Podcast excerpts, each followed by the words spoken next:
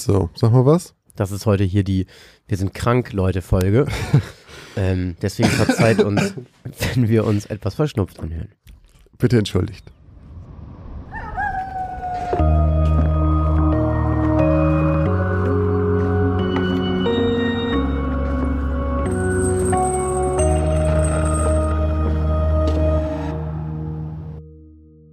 Moin und herzlich willkommen bei Geschichten aus dem Altbau, dem Grusel-Podcast mit dem X-Faktor, mit Christoph Wellbrock und Josch Kliemann.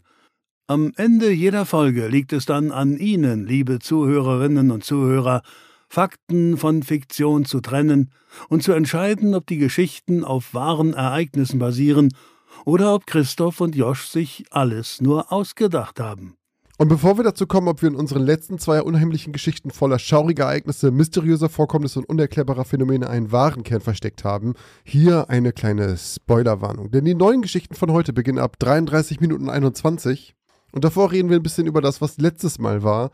Letztes Mal hat Christoph angefangen mit seiner Geschichte in schlechten Händen. Und äh, die Geschichte beginnt mit einer Frau Castellanos, die Mhm. nach einem Autounfall auf der Intensivstation landet. Ähm, aber, soweit ich weiß, nicht mehr in Lebensgefahr ist. Also der geht's nicht gut, aber ihr Pfleger Flynn kümmert sich gut um sie, stellt ihr, glaube ich, auch noch eine neue Kollegin vor, die da angefangen hat und sowas. Und später am Abend bekommt sie einen neuen Infusionsbeutel und ihr fällt im Dämmerschlaf noch ganz leicht auf, dass ein bisschen Wasser aus dem Beutel rausspritzt, äh, weil da ein ganz kleines Loch drin ist. Und am nächsten Morgen ist sie plötzlich tot. Ähm, obwohl sie ja eigentlich schon wieder stabil war. Die ganze Belegschaft wundert sich also, vor allem auch Flint, ihr Pfleger, äh, weil er sie ja noch besucht hatte und sie da auf, auf dem Weg der Besserung war.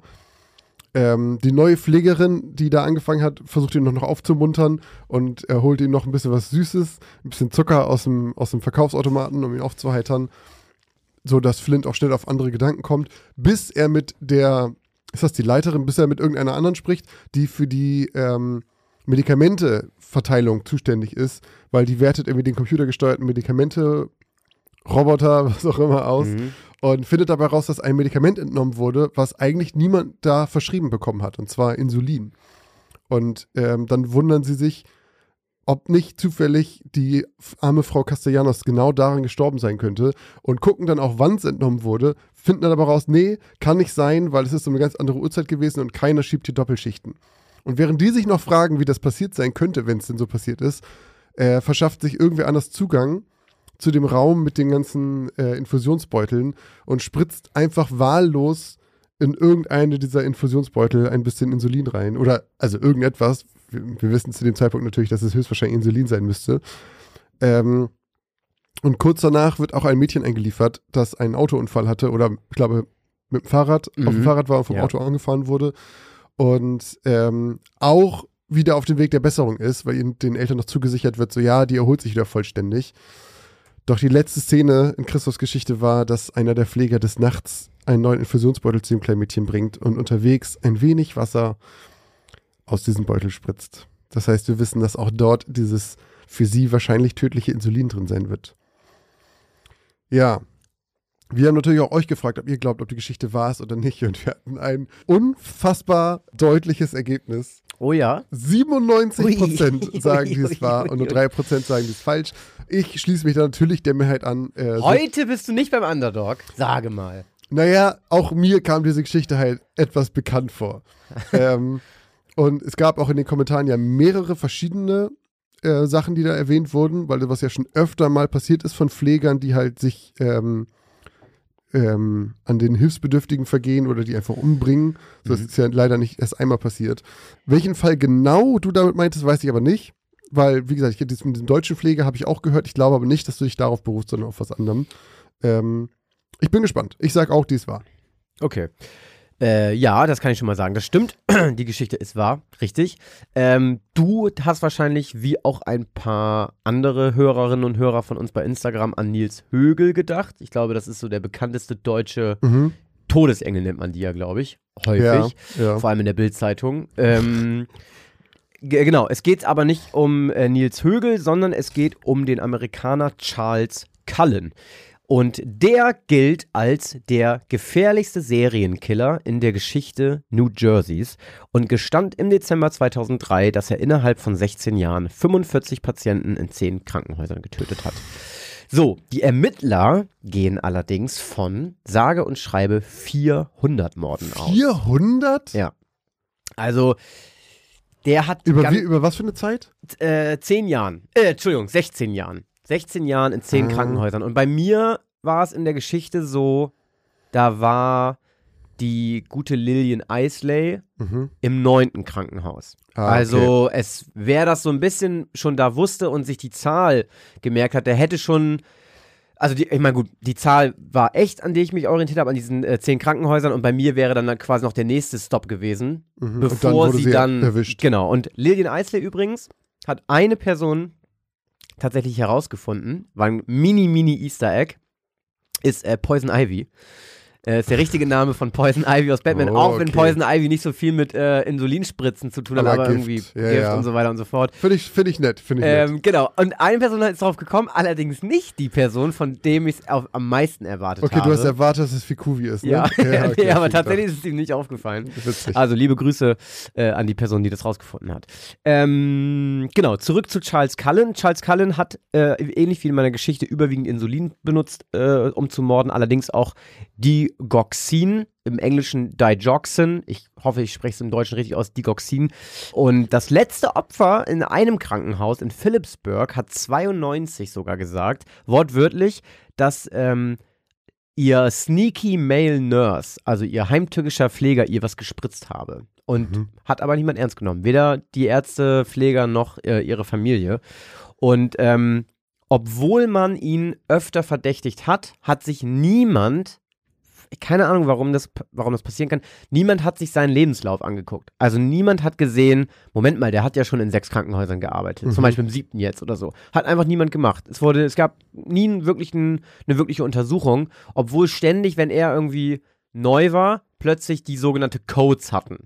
Also ein Code heißt halt, du hast quasi einen Toten ja, auf okay. der Station. Ähm, genau, und erst 2003 fand man durch Auswertung eben von einem Krankenhauscomputer im Medical Center in Somerville heraus, dass äh, Charles Cullen unter anderem Daten von Patienten abgerufen hat, für die er überhaupt nicht zuständig war und auch in äh, Zimmern gesichtet wurde von Patienten, mit denen er überhaupt nichts zu tun hatte. Dass das so spät auffällt erst. Ja, und ähm, daraufhin hat ähm, das Krankenhaus vom äh, Poison Information Education System eine Warnung bekommen, dass es sein könnte, dass jemand, weil eben Medikamente abgerufen wurden, die für die Patienten nicht zuständig oder nicht ver verschrieben wurden, dass es sein könnte, dass jemand in dem Krankenhaus Leute vergiftet. Und das hat keiner ernst genommen. Da hat niemand drauf reagiert. Ähm, und bis man drauf reagiert hat, hat Charles Cullen fünf weitere Leute umgebracht. Okay, krass. Daraufhin wurde das Krankenhaus mit einer Strafe belegt, Mhm. weil man nämlich Zu spät reagiert hat. weil man was? zu spät reagiert hat, beziehungsweise weil man auch versäumt hat, dass man ähm, eine Überdosis Insulin melden muss. So, Oh. Die war zwar nicht tödlich, du musst aber bei diesem Poison Center halt sagen, hier wurde eine Überdosis gespritzt. Und Okay. diese Überdosis wurde auch von Cullen gespritzt. Das konnte man ihm nachweisen. Die hat aber allerdings nicht zum Tode von irgendwem geführt. Okay, das heißt, wenn man solche Meldungen eine Handvoll Mal gemacht hätte, dann äh, hätte das Poison Information Center quasi darauf kommen können, weil die dann, also denen fehlten einfach auch Daten dafür. Genau, Ja. genau. Und, und ähm, dann ist das allerletzte Opfer von ihm dann wieder erneut an einem ähm, zu niedrigen Blutzuckerspiegel gestorben, was eben eigentlich darauf hinweist, dass es eben oder wofür Insulin verantwortlich ist Ja. letzten Endes. Und äh, dann hat äh, man angefangen, nach ja, fast dann 16 Jahren, sich mal seine Arbeitnehmervergangenheit anzuschauen. Und da hat man gesehen, Moment mal, der war ja schon irgendwie in neun Krankenhäusern. Mhm. So, und dann hat man ihn aus dem Verkehr gezogen, indem man ihn wegen einer absoluten Lappalie rausgeschmissen hat. Und zwar hat man auf dem Lebenslauf dann gesehen, äh, dass er bei irgendwas geflunkert hat. Mhm. Also eine Information stimmte nicht. Und dann hat man gesagt, okay, das steht in deinem Vertrag drin, du hast hier irgendwie gelogen in, deinen in deinen Lebenslauf und jetzt schmeißen wir dich raus. Und dann haben sie ihn rausgekickt und dann haben die äh, Behörden, die schon mit Ermittlungen äh, beschäftigt waren, halt weiter ermittelt und ihn dann am 14.12.2003 festgenommen. Und dann war er endlich weg. Was hat er gekriegt? Weißt du das? Äh, oh, ich, ich glaube, er hat für je den Mord irgendwie, glaube ich, lebenslänglich bekommen. Ich Oh, weiß es nicht mehr Mensch. genau. Es gibt auch, Da kommt ganz deswegen, gut was zusammen. deswegen bin ich auch drauf gekommen, es gibt auch einen Film dazu. Und zwar ähm, heißt der The Good Nurse, gibt's Mhm. auf Netflix. Das haben auch ganz viele geschrieben. Ganz viele, ja, ja. Kommentaren, Der ist auch, glaube ich, relativ neu gewesen. Ich habe den auch vor kurzem erst geguckt und dachte, wow, das ist. War jetzt wieder eine Crime-Geschichte, fand ich aber trotzdem gruselig, weil Mhm. du in einem Krankenhaus bist und du dich da eigentlich sicher fühlst und da sind Leute, die dir helfen wollen und da läuft einer rum und spritzt einfach random. Und das war auch, dass ich ultra gruselig fand, weil er hat es halt in der Serie zumindest oder in dem Film, Entschuldigung, Völlig zufällig gemacht. da ne? war es halt völlig random. Mhm. Und in dem Film war es auch so, ähm, da mussten die, müssten die Pfleger auch an so einen computergesteuerten ähm, Medizinschrank halt Mhm. ran. So, und in dem Film gibt es einen Trick. Und zwar ist es nämlich so, dass die eine, also quasi mein Flint, ist in, der, in dem Film eine Frau und die ist schwer krank, die ist schwer herzkrank. Und die arbeitet da irgendwie trotzdem noch, weil du kriegst irgendwie erst Kranken, ähm, hier Krankenversicherung von deinem Arbeitgeber, wenn du so und so lange da gearbeitet hast. Okay. Und sie ist eigentlich schon kurz vorm Exitus. So, und arbeitet da trotzdem weiter. Und die zieht sich immer, also heimlich so ein bisschen, Medikamente daraus. Mhm. Und das Ding ist, du kannst sozusagen das Medikament anfordern, dann geht der Schub, dann geht die Schublade auf und dann kannst du das im letzten Moment im Computer abbrechen und dir das Medikament aber trotzdem nehmen.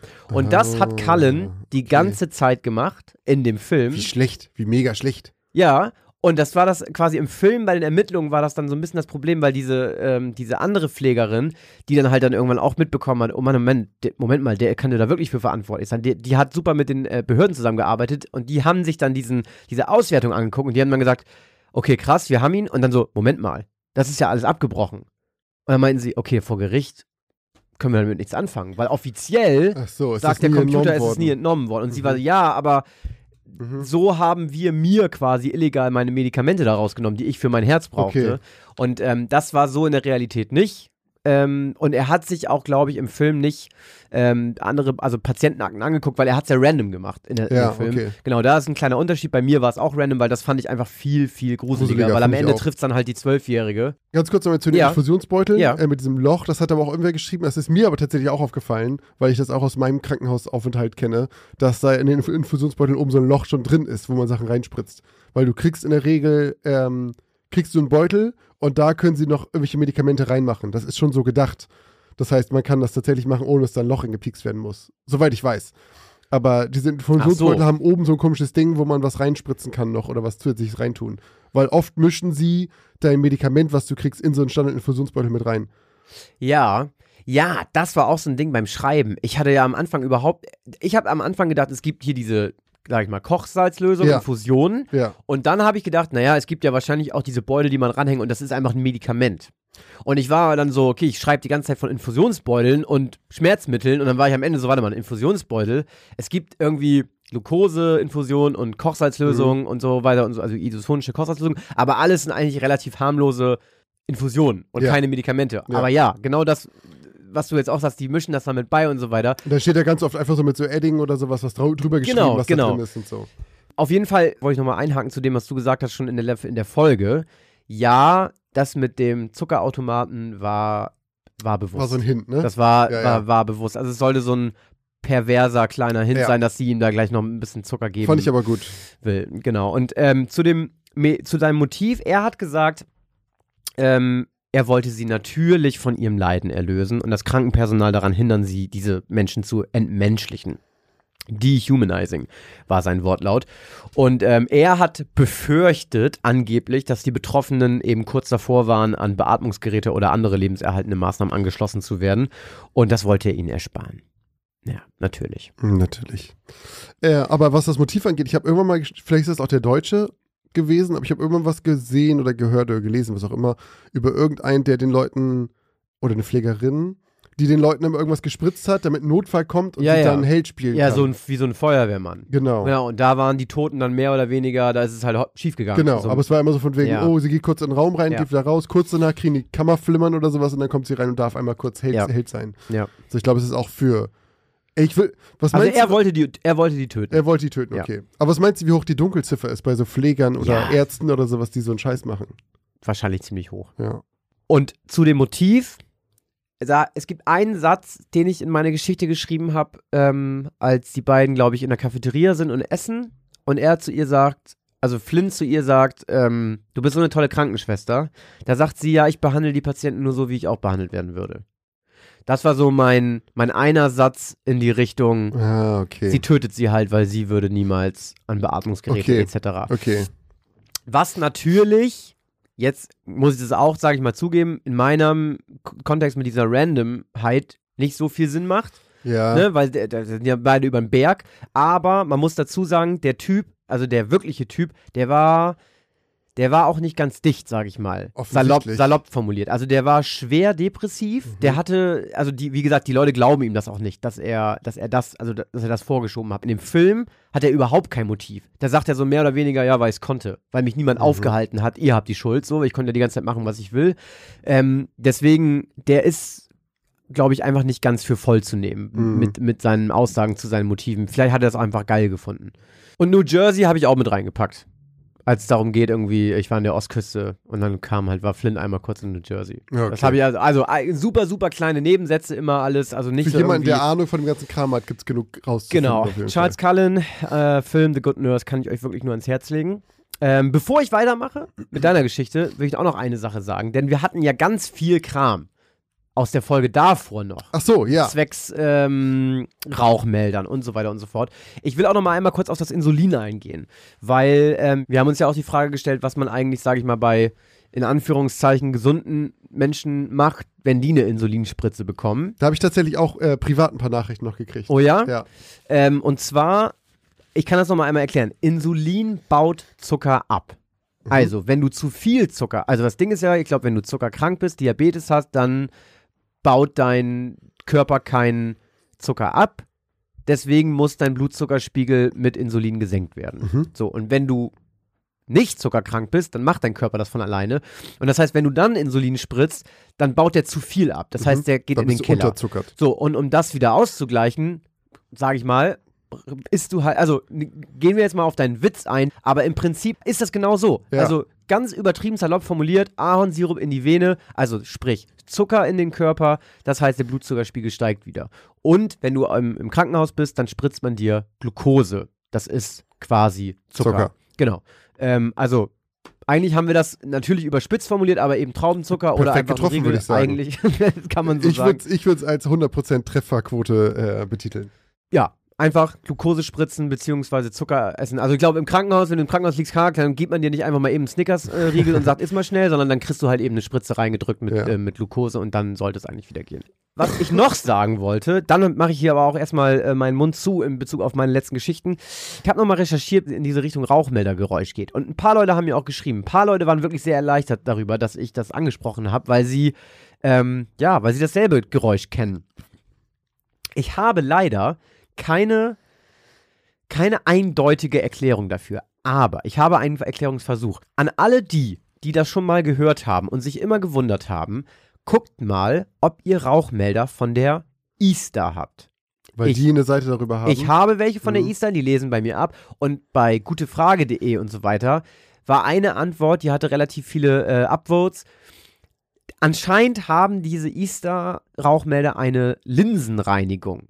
Und die Was? springt wohl immer zur, anscheinend auch immer zur selben Zeit wohl einmal die Woche ein. Und das ist immer gleich von der Zeit. okay. So, und es gibt wohl unterschiedliche Arten von Rauchmeldern. Die einen reinigen sich so und die anderen messen, also die messen sozusagen den Rauch in der Luft unterschiedlich. Und die einen Über so brauchen, eine Linse. die einen brauchen wohl eine Linse und Okay. die muss wohl, ja, einmal gereinigt werden. Und dann wahrscheinlich wischt da irgendwie so ein Besen einmal rüber und dann rotiert da irgendwas und deswegen hört das. Keine Ahnung. Wirklich keine Ahnung. Das Internet war sich da wirklich nicht einig, weil auch ganz viele das noch nie gehört haben. Mhm. Ähm, ich kann leider nicht so für Aufklärung sorgen, aber lasst euch gesagt sein, Leute, es bin nicht nur ich. Ich habe es ja auch gegoogelt, äh, auch direkt nach der Folge und habe dann auch erstaunlich viele Sachen gefunden, wo stand von wegen hier irgendwelche Zoom-Geräusche und sowas.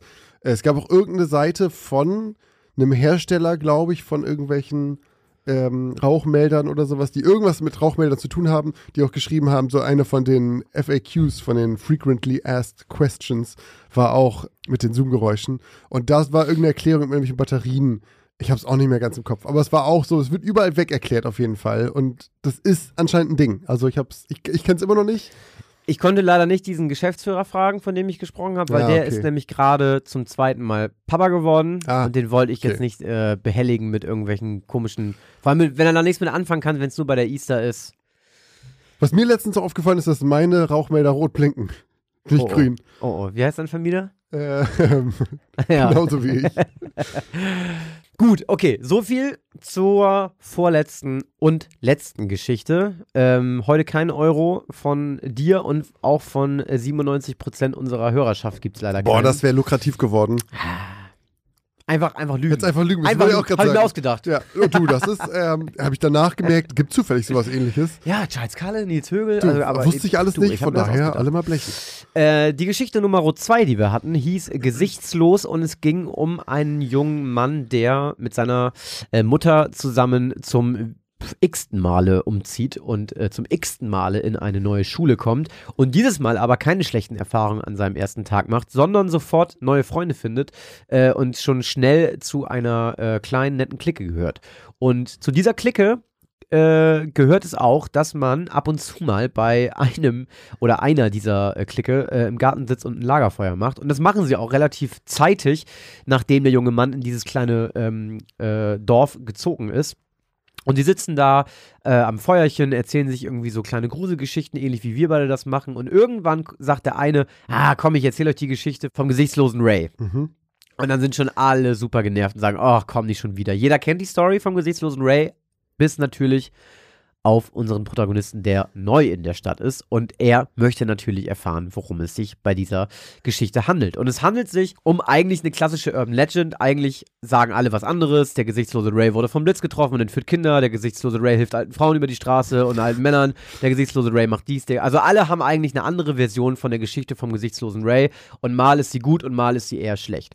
Und ähm, Allerdings ist es immer alles ein bisschen gruselig und da sich alle auch so uneinig sind, bleibt es auch mysteriös, äh, was denn, was es denn mit diesem gesichtslosen Ray auf sich hat. Und irgendwann wird die Nacht natürlich immer später und der Junge muss morgen in die Schule, das heißt, er muss nach Hause fahren mit seinem Fahrrad, fährt er über die Hauptstraße, glaubt plötzlich auch jemanden irgendwie im fahlen Licht seiner Fahrradlampe irgendwie am Straßenrand zu erkennen und dann passiert das, was nicht passieren soll. Er wird von einem Auto gestriffen auf der Landstraße und ähm, es stellt sich heraus, dass der junge Mann sich nicht getäuscht hat, sondern dass tatsächlich jemand am ähm, Straßenrand war. Und das war der gesichtslose Ray. Denn der verbindet ihn auch, glaube ich, mit einem, ja, wahrscheinlich Tuch, mit dem er sein gesichtsloses Gesicht ver verhüllt, damit äh, er wahrscheinlich sich nicht irgendwelchem Spott aussetzen muss und äh, rettet damit eigentlich auch mehr oder weniger dem jungen Mann das Leben.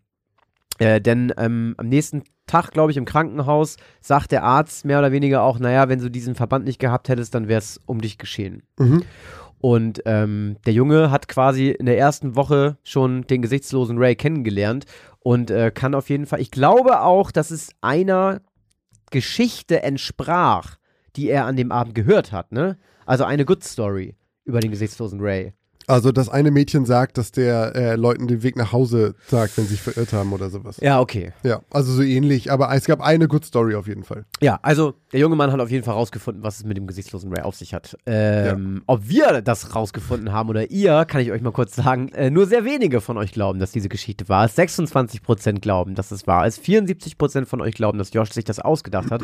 äh, ich mach's kurz. Ich sage, das ist wahr. Äh, ich sage, du beziehst dich auf eine reale, urbane Legende. Und ich gehe sogar so weit und sag, dass das die, dieses diese Story mit diesem Rad, mit dem Fahrrad, dass das, ich sag auch, das ist passiert. Ich sag, das ist jemandem passiert und es gibt diese Story vom gesichtslosen Ray. Und vielleicht leitet sie sich sogar von diesem Ding sogar ab. Und das eine war, vielleicht war der Fahrradunfall so die, die Origin-Story. Für die Good Dingsbums. So, vielleicht. Mhm. Ich, so sage ich das einfach mal, aber ich sage, Ja. es ist wahr. Also, also meine Geschichte beruht auf der Geschichte von Charlie No Face oder dem Green Man. Und das ist eine urbane Legende in Pennsylvania. Und man sagt, man könnte ihn nur nachts treffen, wie er durch die Straßen zieht. Und er soll halt leicht grünlich leuchtende Haut haben und ein Gesicht, äh, das aussieht, als wäre es geschmolzen. Ist das nicht hier, Mr. Burns, ne? Es ist tatsächlich, ich glaube wirklich, dass Mr. Burns vielleicht sogar auf einer ähnlichen Sache beruht. Weil Ah. das schon echt, also ich finde es überraschend, wie ähnlich das ist. Krass. Tatsächlich ist es aber so, dass Charlie No Face mehr ist als nur eine urbane Legende, denn Charlie No Face heißt eigentlich Raymond Theodore Robinson und lebte bis 1985 in Pennsylvania. Den gab es wirklich. Also deswegen dein Ray wahrscheinlich, ne? Genau. Also erstmal mein ha Hauptcharakter hieß äh, Charlie Robinson. Charlie No Face. Charlie No Face, der Nachname von ihm ist Robinson und Ray, weil er halt Raymond heißt. Mhm. Äh, da kommen die ganzen Namen her. Und zwar ist der arme Raymond äh, 1918 im Alter von acht Jahren auf eine Stromleitung hochgeklettert, um an ein Vogelnest zu kommen. Und er ist dabei an diese Stromleitung gekommen und hat so schwere Verletzungen erlitten, dass Ärzte ihn eigentlich direkt schon aufgeben wollten, weil sie gesagt haben, der hat keine Möglichkeit zu überleben. Hat es aber tatsächlich doch geschafft, verlor dabei aber seine Augen, seine Nase und seinen rechten Arm. Und war seitdem so stark entstellt, dass er sich nicht mehr tagsüber außerhalb von seinem Haus gezeigt hat.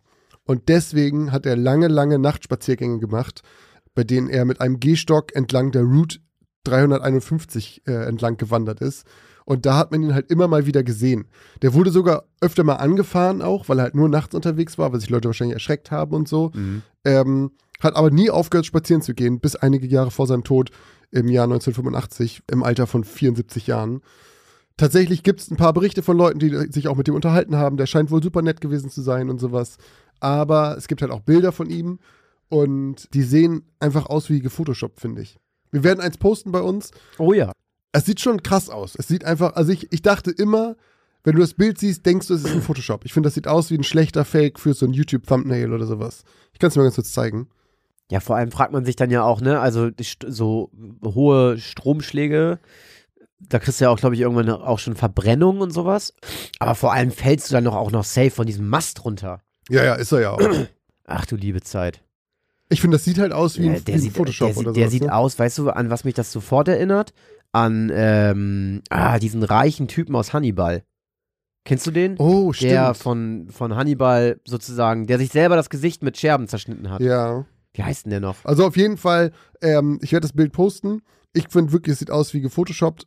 Ähm, aber der hat halt wirklich Ja, einfach krass. durch diesen Stromschlag ähm, ganz, ganz schwere Schäden auch im Gesicht erlitten. Aber wie traurig das ist, dass man einfach dann, sage ich mal, so aussieht und man dann einfach nur noch nachts rausgeht, weil man Angst davor hat, dass man einfach jeden Tag irgendwie gehänselt wird, ne? ja. Das Ja. ist echt einfach, also die Gesellschaft lässt zu wünschen übrig. Okay, aber äh, Charlie No Face und Raymond, ist das quasi eine und dieselbe Person oder sind es zwei verschiedene Paar Schuhe? Äh, das ist in, in echt ist es eine, eine und dieselbe Person. Also der heißt halt, also diese Urban Legend um ihn heißt halt Charlie No Okay, aber die oder der bezieht sich Green auch Man. auf ihn. Also Green Man, weil Äh, Green Man, weil seine Haut halt so leicht grünlich ist, die ist halt so verbrannt und so kaputt, Ah, okay. dass die halt so, man kennt es von so Verbrennungsopfern, dass die halt ganz komische Farben annimmt, die werden die sind manchmal so rot und lila und sowas. Mhm. Ähm, und bei ihm war es halt grünlich. Die hat halt nicht geleuchtet. Aber Ja. wenn man an dem vorbeifährt und, keine Ahnung, mit Scheinwerfern die anleuchtet und dann sieht er grün aus, dann kann ich mir schon vorstellen, dass sich sowas entspinnt so ein bisschen. Ja. Dass das so grünlich leuchtende Haut hat. Aber genau, das ist so eine urbane Legende, die meint aber ihn, ähm, die ist halt entstanden, weil Leute den halt immer mal gesehen haben, sich das erzählt haben und sowas und niemand aber wusste, wer er genau ist. Mhm. Und äh, das deswegen einfach quasi eine Urban Legend war, die aber eben auch damals schon auf was Warm beruht, weil man den ab und zu gesehen hat. Und mit der Zeit wusste man aber, wer er ist, weil Leute sich auch einfach angehalten haben, mit ihm gequatscht haben und so weiter. Ähm, genau, aber ist da in der Gegend eine Ze- ganze Zeit lang einfach eine Legende gewesen. Aber ich, ich wollte gerade sagen, also ich meine, wenn der, der sieht, also das muss man ja auch sagen, der sieht schon gruselig aus. Ja, ne, vor allem, wenn du du ein Kind nachts bist, da lang ja, wenn du ein kleines Kind bist, da kann man auch dann verstehen, dass Kinder sich sowas erzählen. Ja. Also, ähm, Also wenn ich Ja. nachts mit dem Rad durch die Gegend fahren würde, keine Ahnung hätte und du dann bist zehn und du hast noch nie von Raymond irgendwem gehört. Genau, und dann sehe ich halt so jemanden, natürlich würde ich einfach mega Schiss haben. Ja. Weil du rechnest ja an die, also niemand erklärt dir ja auch von vornherein irgendwie, was das, was da passiert ist und sowas. Das ist schon verständlich, dass man da am Anfang erstmal Schiss hat. Gerade Ja. wenn es nachts ist. Wenn es tagsüber Ja, ja. wäre es was anderes irgendwie. Also, aber die Geschichte, wie, also mit dem, mit dem Jungen, mit dem Fahrradunfall und sowas, das ist nicht passiert. Das habe ich mir ausgedacht. Aber trotzdem muss ich keinen Euro zahlen, oder? Nee, ich war, ja, weil es beruht ja auf dieser Urban Legend. Und die Geschichte wollte ich erzählen. Ja, ja, ja. Kurz diese Ja, An- aber dann aber gut, guten, ähm, einen guten äh, Weg gefunden, dass so mit diesem, äh, der läuft an der Straße nachts lang und äh, es gibt dann irgendwie auch einen guten Grund, warum da jetzt auch der Junge dann den auf den trifft und Mhm. dann rettet er ihm sogar noch das Leben. Also ähm, gu- gut, gut gemacht. Fand ich gut. Danke. Guck mal, wie man dann einfach schon wieder so mal wieder irgendwie eine neue Urban Legend jetzt kennt. Ja, ne? Oder eben gar keine Urban, also ist ja mehr oder weniger, Also klar, der Typ ist halt nicht irgendwie ein Alien und leuchtet grün oder ist mega gruselig, aber also Urban Legends sind ja eigentlich Sachen, die nie passiert sind. In der Regel sind das welche, die eigentlich nur. So, die er sich alle sind. immer erzählt. So Ja. wie diese Story mit deinem Clown. Ja. So zum komischer Die Besuch. auch jeder schon mal gehört hat. Ich habe die, ja, ja, ja, es ist wirklich so. Ja, aber so sind ja die meisten Urban Legends, also jeder kennt sie und eigentlich ist es immer Schmarrn.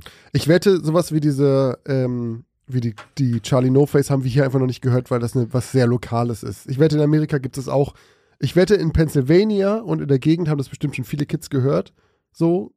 Aber ich glaube, weiter weg ist es, glaube ich, kein großes Ding. Ja, ich glaube, es gibt so ja, lokale Legenden.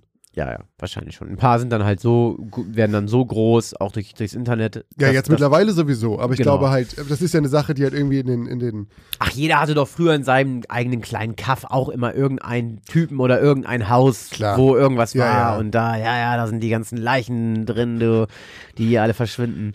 Ähm, ja, okay. Also, zwei wahre Geschichten mal wieder. Ja, Hatten wir, glaube ich, lange nicht nicht mehr. mehr Ähm, eine sehr lange Auflösung deswegen auch wieder. Oh ja, stimmt. Aber deswegen eilen wir uns jetzt. Eilt euch! Eilt euch, rasch. Rasch! Und machen weiter. Wieder einmal haben Josch und Christoph die Grenze zwischen Realität und Illusion überschritten.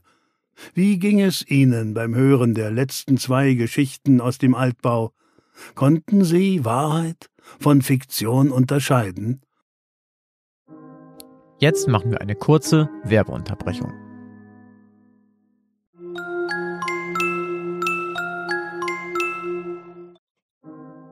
Und jetzt geht's auch schon weiter mit den neuen Geschichten. So, und damit fangen wir jetzt an mit Josh. Sch- Just. Mit Josh Seiner. Alle Deutschlehrerinnen und Lehrer jetzt sch- äh, schlagen die Hand auf Mein, die Stirn. mein seine Geschichte? Also, wir fangen an mit Joshs Geschichte aus Folge 76, die da lautet: Asche zu Asche. Ich verstehe einfach nicht, warum wir John jedes Mal extra abholen, wenn er eigentlich eh keine Lust hat, bei uns zu sein. Jennifer verschränkte beleidigt die Arme, während sie auf dem Beifahrersitz saß und genervt zu ihrem Mann William herübersah, der seinen Blick stoisch auf die Fahrbahn vor ihm gerichtet hielt. Ganz einfach, Jenny. Er ist alt, er kann sich kaum noch bewegen und er würde in seinem Haus vereinsamen oder sogar verhungern, wenn ich nicht hin und wieder nach ihm schauen würde. Mir macht das Dinner mit ihm auch nicht unbedingt viel Spaß, aber ich kann ihn auch nicht einfach links liegen lassen. Er ist schließlich mein Vater. So viel bin ich ihm wohl schuldig. Jennifer gab ein mürrisches Brummen von sich, was William als widerwillige Zustimmung interpretierte. Er wusste selber, dass sein Vater John nicht immer leicht war. Das war er schon in Williams Kindheit nicht unbedingt, als er ihn immer Dr. Irving nennen musste.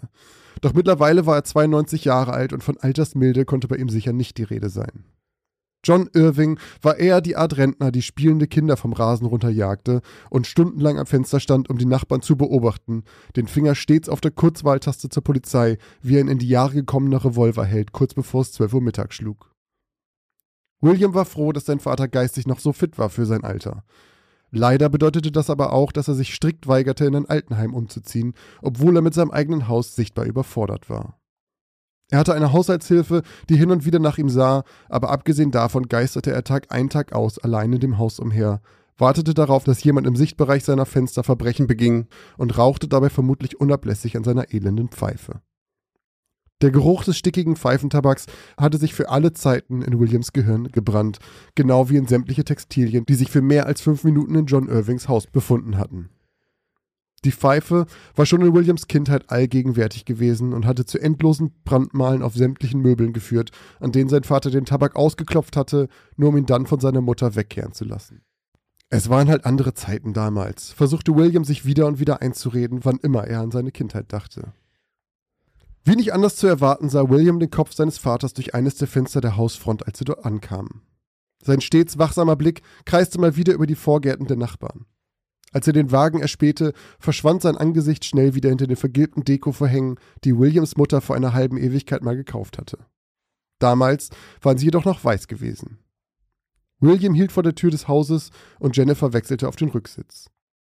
Wenige Minuten später öffnete sich die Beifahrertür und ein Schwall kalten Pfeifenqualms füllte das Auto innerhalb weniger Minuten. Hallo Papa, prustete William. Stell dich nicht so an. Hallo Jennifer, brummte John, setzte sich auf den Beifahrersitz und zog seine Pfeife aus der Jackentasche. Papa, nicht im Auto bitte. Wir hatten die Diskussion schon tausendmal. John verdrehte die Augen und stopfte die Pfeife wieder zurück in seine Jackentasche. Der Abend fing ja toll an. Die Rückfahrt verbrachten die drei größtenteils schweigend, nur unterbrochen durch gelegentlichen Smalltalk über das Wetter und eine Auflistung von Johns neuen Gebrechen, die sich seit ihrem letzten Besuch angehäuft hatten. Jennifer und William waren erleichtert, als sie einige Minuten später zu Hause angekommen waren und nach einer kurzen Pfeifenpause vor der Tür mit John in ihr Eigenheim gingen. Es ist unglaublich warm heute bei euch. Ist euch das mal aufgefallen?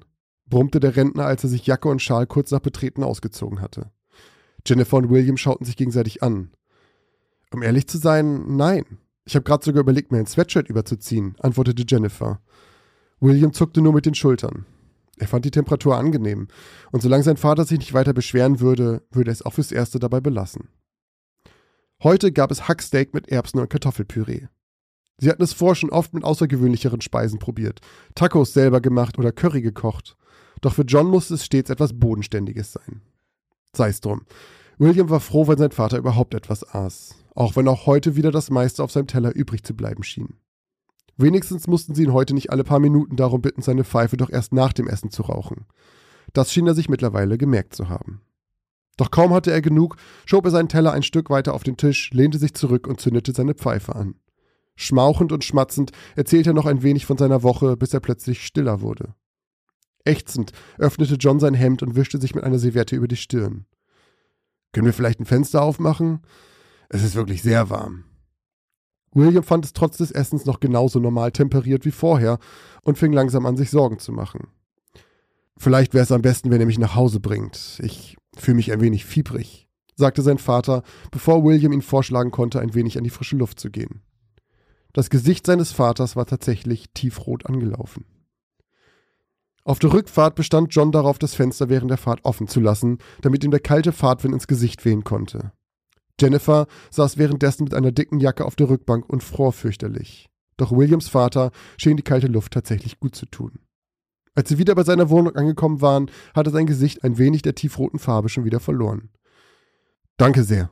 Mir geht's tatsächlich schon ein bisschen besser. Bist du sicher, dass wir nicht noch ein wenig bleiben sollen, falls es dir wieder schlechter geht, Papa? Ach, Papalapap. Ich habe schon Schlimmeres überlebt. Wir sehen uns nächste Woche. Mit diesen Worten schlug er die Autotür zu, betrat sein Haus und verschwand im Dunkeln, während William und Jennifer etwas besorgt davonfuhren. Wenige Stunden später wurde eines der Nachbarskinder plötzlich wach. Der achtjährige Benjamin sah ein helles Licht durchs Fenster scheinen. Neugierig stand er aus seinem Bett auf und ging auf den Lichtschein zu. Es kam aus dem Haus vom alten Doktor nebenan. Ein helles Licht flackerte durch eines der Fenster seines Hauses. Rot-orange leuchtete es durch die Nacht. Dann erkannte Benjamin Flammen, die wild durch das Zimmer züngelten. Benjamin wusste sofort, was zu tun war. Er lief los, um seine Eltern zu holen, öffnete die Tür zu ihrem Schlafzimmer und rüttelte an den beiden. Aufgeregt erzählte er ihnen von den Flammen und dem Licht. Sofort waren seine Eltern hellwach und liefen schnell zum Fenster von Benjamin. Doch das Haus des Nachbarn lag in tiefster schwarzer Nacht.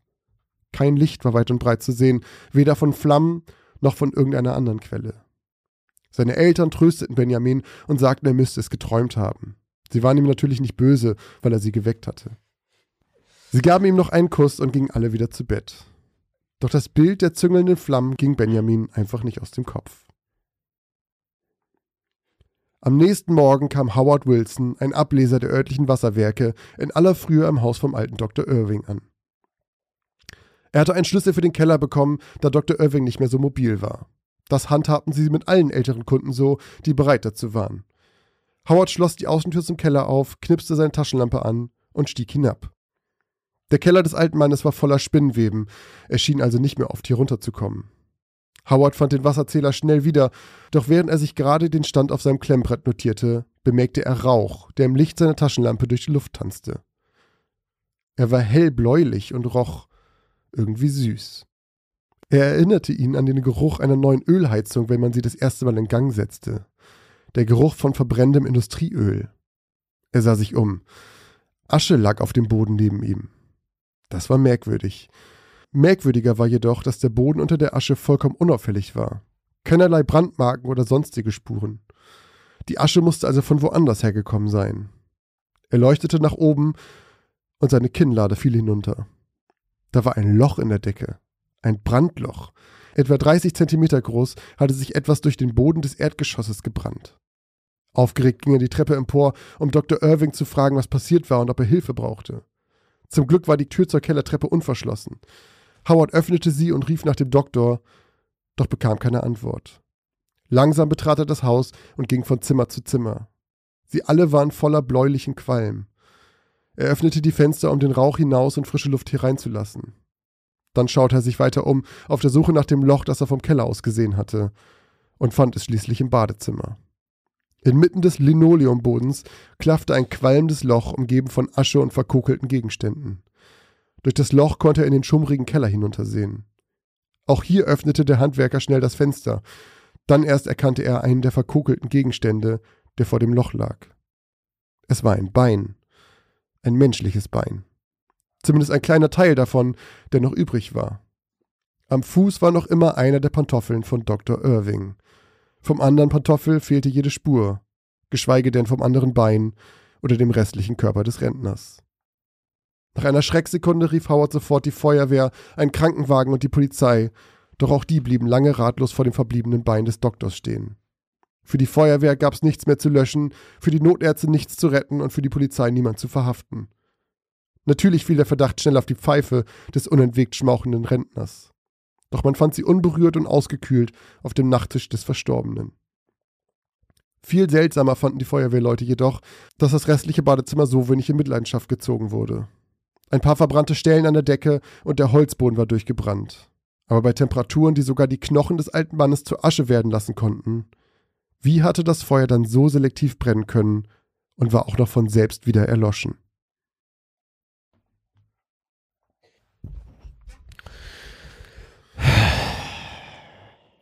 Was war da denn los? Das habe ich lange nicht mehr gehört von dir. Beim alten Raucher. Was war da denn los? Also.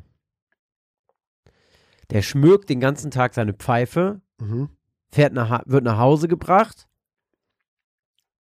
Die Pfeife liegt auf dem Nachttisch. Er ist logischerweise wa- höchstwahrscheinlich mit der Pfeife ins Bett gegangen, hat sie auf den Nachttisch gelegt. Mhm. Und dann fackelt da nicht seine Bude ab, aber da brennt sich irgendwie ein Loch durch sein Bad in den Keller. Ja. Und aber das restliche Bad bleibt heile. ja, also nur so ein fettes Brandloch im Prinzip, Ja. was groß genug ist, dass da jemand ja theoretisch durchfallen könnte, würde ich sagen. So. Ja, 30 Zentimeter musste schon sehr schmal sein. Drei Zentimeter, ja gut, okay, aber man, aber es ist groß genug, dass es jemandem wie dem, wie dem äh, Typen da, der da den, den Ableser Ist macht. schon auffällig, auf jeden Fall. Auffällig. Ja. Ähm, und dann liegt da einfach ein Bein. Was? Und die Pfeife liegt oben. Auf seinem Nachttisch noch, ne? Also da habe ich jetzt ja überhaupt gar keine Ahnung, was da passiert ist.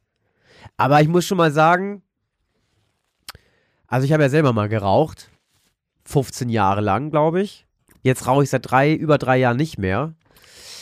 Du hast vor allem auch richtig viel geraucht. Zeit Ich habe ne? also ich habe richtig geraucht. So, also richtig war ein richtiger Raucher. Ich habe nicht nur am Wochenende, sondern ich habe auch tagsüber geraucht Mhm. und so. Ähm, ja, ja. Äh, jetzt rauche ich aber seit drei Jahren nicht mehr. Kann ich euch allen empfehlen, die noch immer rauchen. Nee, aber also wenn man Kinder hat äh, vor denen im Auto, das finde ich, das ist das allerletzte. Muss ich wirklich sagen. Also in der, in der Gegenwart von Kindern die ganze Zeit so rauchen und denen da auch noch, also auch so, ich meine, Pfeifenrauch riecht ja wenigstens eigentlich ganz angenehm. Ja, ich finde, ich mag es eigentlich auch ganz gerne. Mein Opa hat immer Pfeife geraucht und dazu, also immer im Arbeitszimmer und so, du kommst immer in die Wohnung rein und riecht immer nach diesem Pfeifentabak. Er war halt auch Förster und so weiter. Ja. Das passte alles schon sehr gut zusammen. Ja. Ähm, ich mag das auch ganz gerne. Kalter Rauch ist halt das Widerlichste. So eine vor allem. Zigarettenrauch halt, ja. das ist richtig widerlich. Finde ich ne? auch. Ja. Ähm, aber das finde ich schon, also das ist, das hat mir diesen Typen auf jeden Fall richtig unsympathisch gemacht, dass er da irgendwie beim Essen sitzt und dann isst er auf und dann macht er sich da gleich seine Pfeife an. Ich meine, keine Ahnung, wo die Geschichte spielt, wenn das 1962 war oder so, dann ist das wahrscheinlich ja völlig normal. Das war ja damals wirklich so. Da konntest du ja auch überall rauchen. Ich meine, ich habe damals noch im, im Zug geraucht. Ich habe sogar einmal im Kino geraucht. Ich kann mich noch voll dran erinnern, das kleine Kino in, äh, in Zeven, in der Stadt, aus der ich komme, ähm, meine Kindheitserinnerung ist immer, du sitzt im Kino und guckst nach oben, wo Der der, Rauch. Projektor ist und da ist der Rauch Ja, überall. ja, ja. Und das Ja, finde ich so, das ist so undenkbar aus heutiger Sicht, dass, keine Ahnung, da war ich dann halt irgendwie acht oder so Ja. und in dem, in dem Kino sitzen überall erwachsene Menschen, die einfach rauchen. Auch in den Zügen. Kannst du dich noch an die Züge, er- also, also an diese alten Züge erinnern, wo du diese Türen hattest, wo die Zugtüren, diese roten Türen waren, wo du so einen komischen Henkel hattest, den du runterdrücken musst und dann musstest du mega doll drücken. Und wenn du noch nicht so, also als ich noch kleiner war, war das immer ultra der Krampf, diese Tür aufzumachen Ja. und man hatte richtig Angst, dass man das nicht schafft, während der Zug weiterfährt. Ja. Und da in diesen Zügen durfte man auf jeden Fall noch rauchen. Und da gab es nämlich auch dann diese Abteile auch. Oh, ey, wenn du jetzt darüber nachdenkst, widerwärtig, absolut widerwärtig. Aber damals völlig normal. Ich finde es viel schlimmer, dass in Restaurants ja einfach geraucht wurde. Du isst irgendwo, bist irgendwo essen und du Ja, kannst einfach stimmt. quasi, während du isst, einfach einer qualmen. Das finde ich, ich finde es so krass. Und es ist überhaupt nicht so lange her. Ja, stimmt. Aber zurück zu deiner Geschichte. Ja. Der Typ qualmt auch alles voll und qualmt alle beim Essen voll. Und dann, ja, dann würde ich fast sagen, kriegt er die Quittung, aber für was? Dass er, dass er raucht und dann liegt seine Pfeife da oben? Oder habe ich irgendeinen Hint nicht mitbekommen? Also er sagt vorher, dass ihm ganz schön warm ist. Ja. Ja, genau. Ihm ist die ganze Zeit warm und alle Mhm. anderen brauchen eigentlich einen Pulli. Mhm. Ja, aber. Oh, mir ist aber heute, Mensch, ist mir warm. Ich glaube, ich gehe mal ins Bad und burn drei Zentimeter Loch durch, mein, durch meinen Boden und fackelt komplett ab. Ist wie hier, ähm, Ah, warte, warte, warte, warte. Ist das hier so ein Ding von spontaner Entzündung oder wie das heißt? Wie, sponta heißt, spontane was? wie nennt man das denn noch? Spontanes genau. in Flammen aufgehen. Spontanes Entflammen aufgehen. Ah, ich hab dich durchschaut. Ich hab dich durchschaut. Ich bin gespannt. Ich bin auf die Auflösung gespannt. Ja, Ich könnte jetzt schon was sagen, aber äh, das mache ich natürlich nicht, weil ich auch nicht äh, unsere, äh, unsere Hörerinnen und Hörer hier beeinflussen will. Ich bin gespannt. Christoph hat eine Ahnung. Ja. Ob ich eine Ahnung habe nach Christophs nächster Geschichte, das erfahren wir in, ich vermute mal, 15 bis 20 Minuten. Oh, ja. Mal gucken. Denn jetzt ist Christoph dran und er darf euch ein bisschen was auf die Lauscher geben. Genau, meine Geschichte heute heißt Wo Licht, da Schatten. Bist du sicher, dass wir hier richtig sind, Findus? Ja, also zumindest, wenn ich mich auf deine Fähigkeiten im Kartenlesen verlassen kann. Außerdem hast du doch auch das Ortsschild von dem kleinen Kaff namens Tüffelknapp gesehen, oder nicht? Welches Ortsschild? Findus und Petra waren auf dem Weg zum Düsterkronenforst in der Pusteblume Heide. Das Gehölz war bei Wanderern beliebt, denn es gab gut angelegte malerische Wanderwege durch lange Alleen, einen schmalen Fluss, dessen Bett sich einmal quer durch den ganzen Hain zog und sogar ein paar etwas schwierigere Routen für Fortgeschrittene durch ein mittelgroßes, sumpfiges Areal. In den bei Findus und Petra beliebten Wanderforen witzelte man, dass im Düsterkronenforst die Geister der toten Wanderer umgehen würden, die es nicht durch den Sumpf geschafft hätten. Aber das war natürlich völliger Unsinn. Auch wenn Findus schon öfters geschmunzelt hatte, wenn er sich vorstellte, dass der Geist eines beim Wandern gestorbenen Wanderers anschließend für alle Ewigkeit dort umherwandern müsse. Knirschend rollte der rostrote Kleinwagen von Findus jetzt über einen schmalen Kiesweg, und Petra konnte schon aus der Ferne hinter einer hohen Ligusterhecke die düsteren Umrisse eines alten Gebäudes erkennen. Da vorne muss das Dorf sein, sagte Petra. Vielleicht hältst du gleich mal kurz an und wir fragen einen Dorfbewohner nach dem letzten Stück, bevor wir hier herumirren. Gute Idee. Als sie kurze Zeit später auf der Höhe des Hauses waren, stoppte Findus den Wagen und blinzelte aus dem Seitenfenster. Wegen der dunklen Fassade aus Sandstein wirkte der Altbau auf den ersten Blick etwas einschüchternd und düster. Hier und da bröckelte bereits der Putz, und die verschrabbelten Fensterläden, die irgendwann mal blau gestrichen worden waren, waren geschlossen. Sieht irgendwie verlassen aus, grübelte er und sah fragend zu seiner Beifahrerin herüber. Bei uns zu Hause sind auch nicht ständig alle Türen und Fenster offen. Nur weil die Fensterläden dicht sind, heißt das noch lange nicht, dass niemand zu Hause ist, entgegnete Petra, und noch bevor Findus irgendetwas erwidern konnte, war sie bereits ausgestiegen und hatte an die schwere Tür aus Eiche geklopft. Nach dem ersten Mal öffnete niemand, doch nachdem sie noch zwei weitere Male mit voller Kraft gegen das dicke Holz gehämmert hatte, öffnete sich die Tür einen Spalt und Petra blickte in ein paar dunkelgrüner Augen. Kann ich Ihnen helfen? raunte eine tiefe Stimme durch den schmalen Spalt, durch den kaum Tageslicht drang. Verzeihen Sie die Störung. Mein Freund und ich suchen den Eingang zum Düsterkronenforst. Wir sind mit dem Auto und nicht ortskundig. Zum Wald wollt ihr, wiederholte die Stimme, und der schmale Türspalt vergrößerte sich, so dass Petra auch den Rest des Gesichts erkennen konnte. Sie schätzte den Mann vor ihr auf Mitte 80. Sein gräulicher Bart stand ihm gut und passte perfekt zu seinen durchdringenden, flaschengrünen Augen. Jetzt, da etwas mehr Tageslicht ins Innere des Gebäudes drang, konnte Petra eine markante, etwa 10 Zentimeter lange Narbe an der rechten Schläfe des Mannes erkennen, die ihn, ähnlich wie die dunkle Sandsteinfassade, das Gebäude etwas einschüchternd und fast schon bedrohlich erscheinen ließ. Nun, ihr seid fast da, fügte der Mann grummelnd hinzu. Ihr müsst nur noch ein kurzes Stück die Straße runter, dann biegt ihr einfach in den ersten kleinen Weg, der von der Straße nach rechts abgeht. Folgt ihr dem, erreicht ihr den Waldrand. Vielen Dank und entschuldigen Sie bitte die Störung. Petra wollte sich gerade wieder umdrehen und zum Auto zurückkehren, als der Mann sie noch etwas fragte. Wollt ihr etwa heute noch zum Wald? Es wird bereits dunkel. Äh, ja, schon, aber keine Sorge, wir haben Taschenlampen dabei, antwortete Petra. Der Mann kicherte merkwürdig und Petra konnte ein schmallippiges Grinsen erkennen. Licht gibt es in dem vermaledeiten Hain genug, keine Sorge, lachte er schrill. Na dann, frisch auf! Er schob die Eichentür zu und Petra konnte hören, wie sie von der anderen Seite mit einem Riegel oder ähnlichem verschlossen wurde. Und? fragte Findus sie, als sie wieder neben ihm auf dem Beifahrersitz Platz genommen hatte. Nur noch ein kurzes Stück die Straße runter und die erste Möglichkeit rechts. Das ist alles? Du fahrst ja eine gefühlte Ewigkeit weg. Der alte Kauz, der mir geöffnet hat, war ein bisschen wunderlich. Erst fragt er mich, ob wir wirklich im Dunkeln noch in den Wald wollen, und dann sagt er, fehlendes Licht wäre ja nicht unser Problem. Und dann hat er auch noch ganz sonderbar gelacht. Naja, Hauptsache, wir wissen jetzt, wo wir hin müssen. Also, tritt aufs Gas. Ich will zumindest noch vor Sonnenuntergang auf dem Trail sein. Zu Befehl sagte Findus deutlich, salutierte mit einem Grinsen und lenkte den Wagen anschließend in die von Petra vorgegebene Richtung. Nur wenige Minuten später hatten sie das Auto abgestellt und ihre Rucksäcke geschultert. Es dämmerte bereits leicht, doch zum Sonnenuntergang waren es bestimmt noch ein bis zwei Stunden. Petra erneuerte die Schleife ihrer Wanderschuhe und schaute dann erwartungsvoll zu Findus. Können wir? Bereit, wenn du es bist, antwortete er. Soll ich uns ein Liedchen trällern? Was hast du denn auf Lager? fragte Petra. Des Wandern ist des Findus Lust, des Wandern. Okay, schon gut. Spar dir die Luft lieber für deine Schritte. Die beiden lachten und überquerten anschließend gemeinsam die Grenze zum Düsterkronenforst. Als die Sonne nach anderthalb Stunden komplett untergegangen war und ohne andere Lichtquelle kein Weiterkommen mehr möglich war, schalteten die beiden ihre Kopflampen ein und warfen einen Blick auf ihre Karte. Bisher hatten sie sich gut zurechtgefunden und wanderten auf einer der etwas anspruchsvolleren Routen, die mitten durch den kleinen Sumpf des Waldes führte.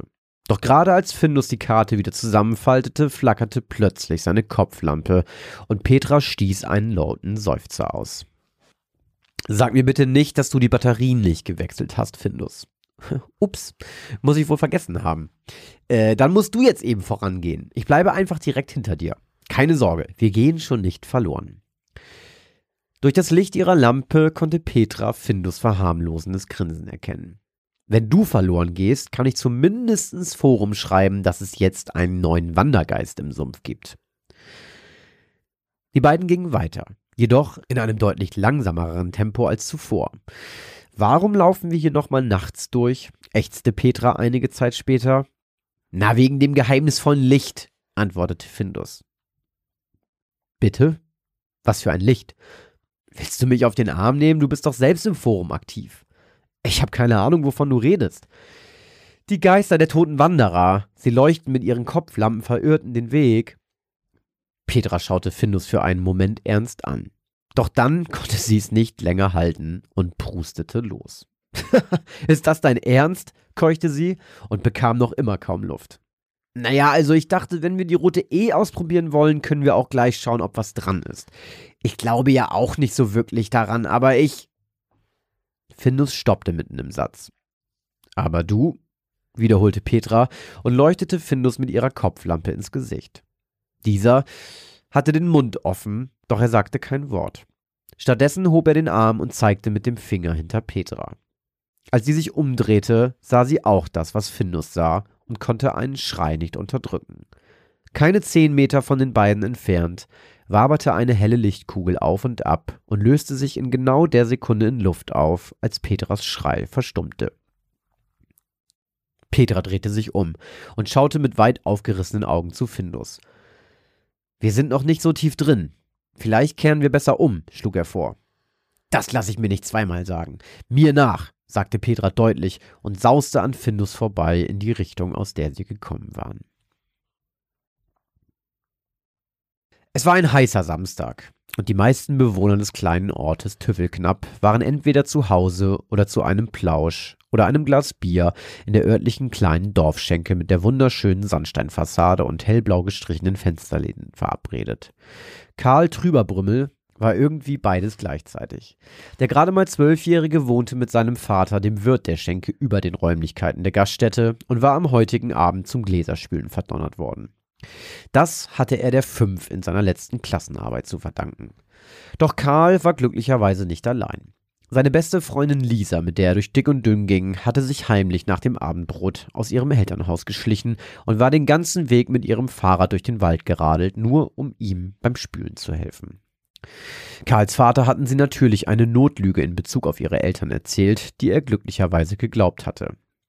Hey, Narbengesicht, scherzte Lisa grinsend und spielte damit auf Karls zwölf Zentimeter lange Narbe an, die an seiner rechten Schläfe herunterlief. Wirf mir mal das Handtuch zum Abtrocknen rüber. Fang schon auf, Vierauge, witzelte Karl zurück und warf ihr das blaurot karierte Geschirrtuch genau auf die Brille. Sich gegenseitig mit den Beleidigungen anzusprechen, die sie beide fast täglich in der Schule hören mussten, war Lisas Idee gewesen und hatte den Schulalltag erträglicher gemacht, weil sie nun viel öfter darüber lachten. Hey, so kann ich nicht sehen. Kann ja nicht jeder so gute und auch noch so schöne grüne Augen haben wie du, beschwerte sich Lisa grinsend. Na, wenigstens erschrecken sich nicht gleich alle, wenn sie dir ins Gesicht gucken, gab Karl zurück und widmete sich wieder dem Spülbecken. Kurze Zeit später wurde die Tür der Gaststätte geöffnet und vier Männer traten ein. Es waren Soldaten, das sah Karl sofort an ihren Uniformen aber keine Deutschen. Seitdem der Krieg vorbei war, sah man in dieser Gegend eigentlich nur Uniformierte der Roten Armee. Karl zischte zu Lisa herüber, die sofort neugierig zum Eingang herüberschaute. Die sehen aus, als wären sie durstig, sagte sie einen kurzen Moment später, als Karls Vater auf dem Weg zu den vier Männern war, um ihre Bestellung aufzunehmen. Recht hast du, Kindchen, sagte dieser, als er wieder zurück war und vier große Gläser Bier zapfte und noch vier kleine Gläser mit einer klaren Flüssigkeit auf ein Tablett stellte. Die müssen ziemlich trockene Kehlen haben. Doch scheinbar konnte weder Bier noch Clara etwas gegen die Trockenheit ausrichten.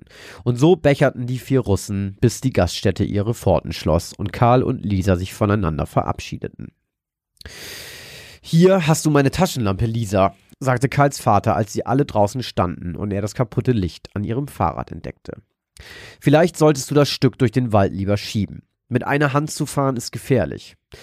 Mache ich, Herr Trüberbrümmel.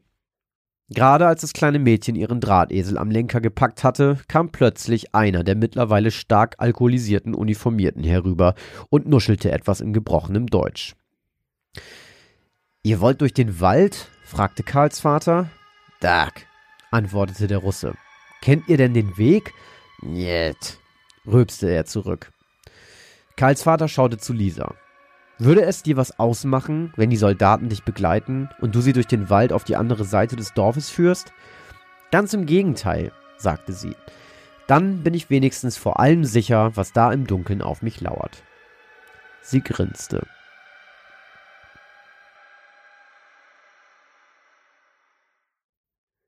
Verdammt nochmal, flüsterte Petra und schaute entsetzt herüber zu Findus, der noch immer auf den Bildschirm starrte.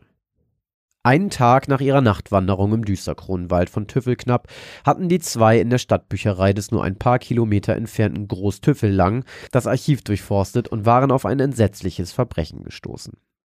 Im Sommer des Jahres 1945 wurde ein kleines Mädchen von vier stark betrunkenen russischen Soldaten im Düsterkronenforst vergewaltigt und mit einem Schuss ins Gesicht getötet, nachdem es den vier Nicht-Ortskundigen den Weg zeigen wollte.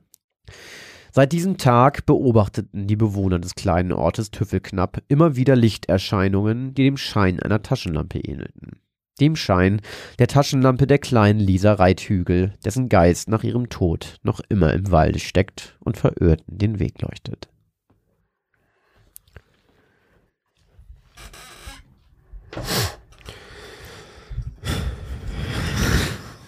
Also Namen in Christophs Geschichten von Orten und von Personen sind immer so. Ähm, ich, mir fällt, fällt jetzt gerade kein Vergleich ein. Kennst du Twig? Das ist so ein Fantasy-Buch. Mir Nee. kommt es immer vor wie so, wie so eine so eine Märchengeschichte für Kinder oder sowas. Ähm, so ein bisschen Hotzenplotz-mäßig oder sowas. Tüffel knapp, Großtüffel lang. Ich musste bei der Geschichte ein paar Mal an, du hattest schon mal sowas ähnliches und hast es auch ähnlich aufgebaut. Mit so einer, ich glaube, das war die, die, ähm, die Mühle am rauschenden Bach. Oh ja, ja, ja, ja. Mit Dass so auch Leute wandern Ja, gehen. stimmt, Und dann geht's quasi zurück und du erfährst diese Geschichte. stimmt. Ich fand's sehr cool ähm, mit diesem Mann, mit der Narbe, dass das das Kind ist. Ja, Äh, hat mir sehr, sehr gut gefallen, fand ich, dass man den plötzlich da wieder sieht und in seiner Vergangenheit quasi das merkt. Ähm, und ich fand die Hintergrundgeschichte war ein gutes Ende für den Punkt da. Ähm, fand ich aber gut gemacht, weil ich, ich dachte so, oh Gott, was kommt jetzt? Aber Ja. war, ähm, hast du einen guten, guten Dreh gekriegt. ich habe mir das diesmal gespart. Ja, finde ich gut. Ähm, ich hatte nicht, hab's nämlich schon, ich dachte, das, als diese Stelle kam, dachte ich so, oh nein, wir wissen alle, was jetzt kommt. So, und das war aber, war, war äh, gut gemacht, fand ich. Nee, hat mir wirklich gefallen. Äh, war eine coole Geschichte. Schön. Ähm, ja, riecht für mich natürlich jetzt auch schon wieder sehr nach so einer lokalen Legende, auch mit der Roten Armee und so weiter. Hm. Ich habe wirklich sehr starke äh, klappernde Mühle-Vibes gekriegt und ähm, tendiere jetzt dazu, dass das wahrscheinlich auch einen ähnlichen Ursprung hat. Aber ich, ich, mir sagt es schon wieder gar nichts, wie immer. Ich bin gespannt. Aber hat mir sehr gut gefallen, die Ge Geschichte. Ein kleiner Lichtblick für uns in den letzten äh, zwei Wochen war natürlich auch wieder euer Support, liebe Leute. Und da wollen wir natürlich einmal wieder Danke sagen. Und zwar haben wir einiges an Strafeuros von euch bekommen. Und zwar von Saskia, von Ole, von Anna, von Sebastian, Marike, Marvin, Fabian, Wiebke und von Nina. Ähm, Drei von denen mussten sogar gleich zwei Euros bezahlen, weil sie bei beiden Geschichten falsch lagen. Vielen, vielen Dank an euch alle, dass ihr uns über eure Strafeuros so gut supportet und unterstützt. ja, vielen Dank.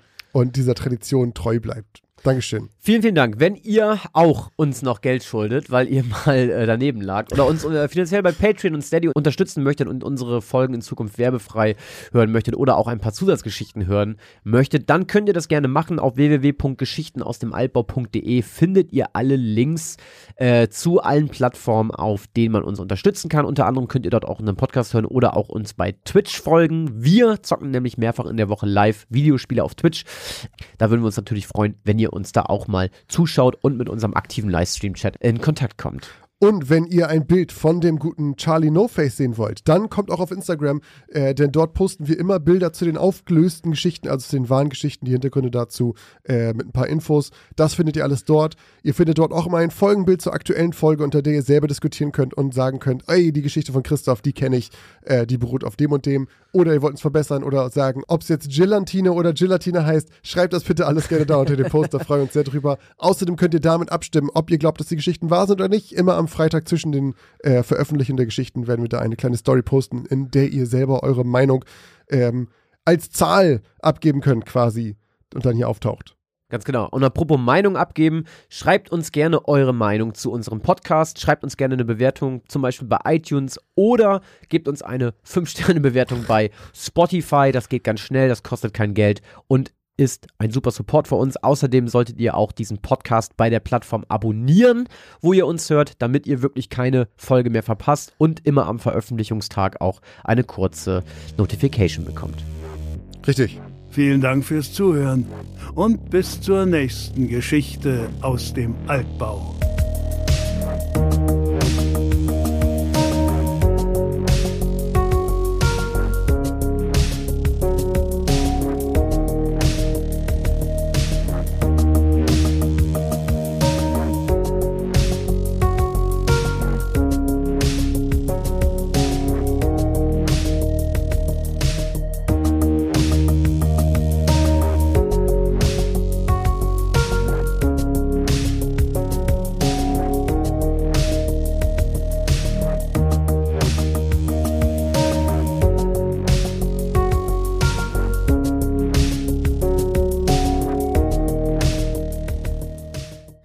Story, ich weiß nicht, ob du die kennst, mit dem Typen, der ähm, in den Zoo, der irgendwie ein neues Auto hat und dann, äh, dann muss er irgendwie eine, hat er so, eine, so einen Geschäftstermin und muss mit dem Auto zu dem Geschäftstermin fahren. Und dann passiert aber irgendwas, dass der Termin verschoben wird und er hat plötzlich ultra viel Zeit und dann entscheidet er sich, äh, in den Zoo zu fahren. In so einen Zoo wie den Serengeti-Park, wo du mit dem Auto durchfahren kannst. Ja. Und da fährt er dann durch und da läuft ihm dann ein Elefant irgendwie in das Auto und macht ein übelst, übelste Beule in die Karosserie. Und dann fährt er aus dem Zoo raus, ist irgendwie so voll genervt, dass er jetzt irgendwie äh, das Auto kaputt ist und dann holt er sich erstmal an der Tanke erstmal ein paar kurze. und Trinkt die paar kurzen und Ach dann fährt so. er irgendwann weiter zum Geschäftstermin, rast in ein Stauende, hat noch mehr kaputt am Auto und dann kommt die Polizei und sagt halt so, sag mal, was ist das denn hier? Und dann hat er halt schon leicht ein Sitzen und sagt dann auch noch irgendwie, ähm, ja, das werden sie mir eh nicht glauben, aber mir ist eben noch ein Elefant in die Karosserie gelaufen und dann machen die Bullen einen Alkoholtest und dann kriegt er richtig Probleme, weil er auch noch besoffen ist. Das klingt so dumm.